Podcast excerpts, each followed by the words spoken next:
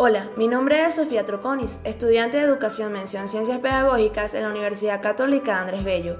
Hoy les estaré conversando acerca de algunas experiencias relacionadas con las TIC en Venezuela, ocurridas a lo largo del periodo de 1938 a 2009, con el propósito de contemplar y conocer un poco más sobre nuestra historia, específicamente en relación con la educación. Gracias por acompañarme en esta presentación. Empecemos. En primer lugar, ¿qué son las TIC? Según el blog de Robotics 2021, las tecnologías de la información y la comunicación, TIC, son parte de la cultura tecnológica. En este concepto se incluyen no solamente la informática, las tecnologías de la información y comunicación. En la actualidad, la sociedad vive en constante cambio y en un incesante progreso, donde la tecnología se ha vuelto imprescindible, una necesidad para esta. La educación no se ha escapado de esta realidad, por lo que poder contar con herramientas que faciliten y completen el aprendizaje es una gran ventaja a la hora de competir con otros en el mercado.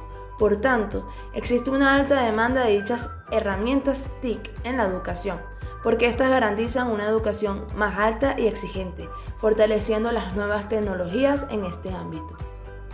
En base a lo antes planteado, presentaré brevemente algunos sucesos importantes en cuanto a las TIC en Venezuela.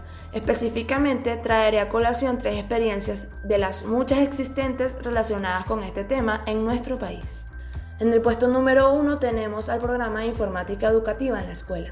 Para 1990, Fe y Alegría creó el programa de informática educativa en la escuela, con el propósito de educar y formar a los educadores y o próximos educadores utilizando las TIC, por ser estas un nuevo y fundamental elemento para formar integralmente a los estudiantes en un mundo marcado por estas tecnologías.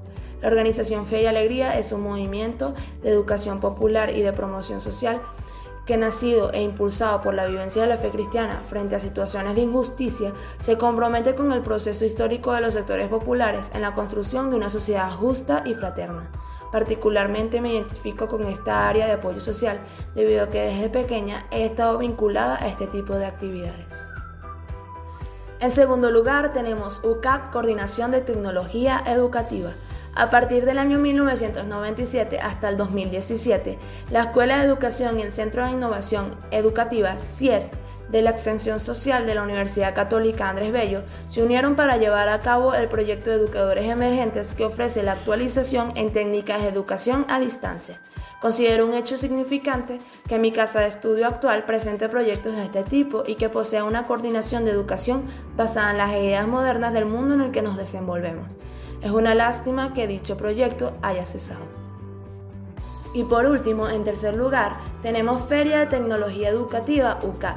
Exitosamente, la Universidad Católica Andrés Bello, demostrando ser una universidad del siglo XXI, realizó 12 ediciones desde 1996 hasta 2013 con el propósito de crear un espacio para el encuentro entre estudiantes, empresas e investigadores, siendo esto un gran beneficio para todas las partes. Como bien sabemos, la tecnología se ha convertido en una necesidad y una herramienta para hacer provecho de cualquier área en la que se quiera experimentar. En cuanto a la educación, la UCAP no se queda atrás. Siempre busca innovar a través de actividades y proyectos que contemplen indicadores de una formación integral. Cada uno de estos hitos importantes en nuestra historia son de mi interés y agrado. Me siento orgullosa y bendecida de poder estudiar en una universidad atenta a todas las necesidades de las realidades de un mundo cambiante.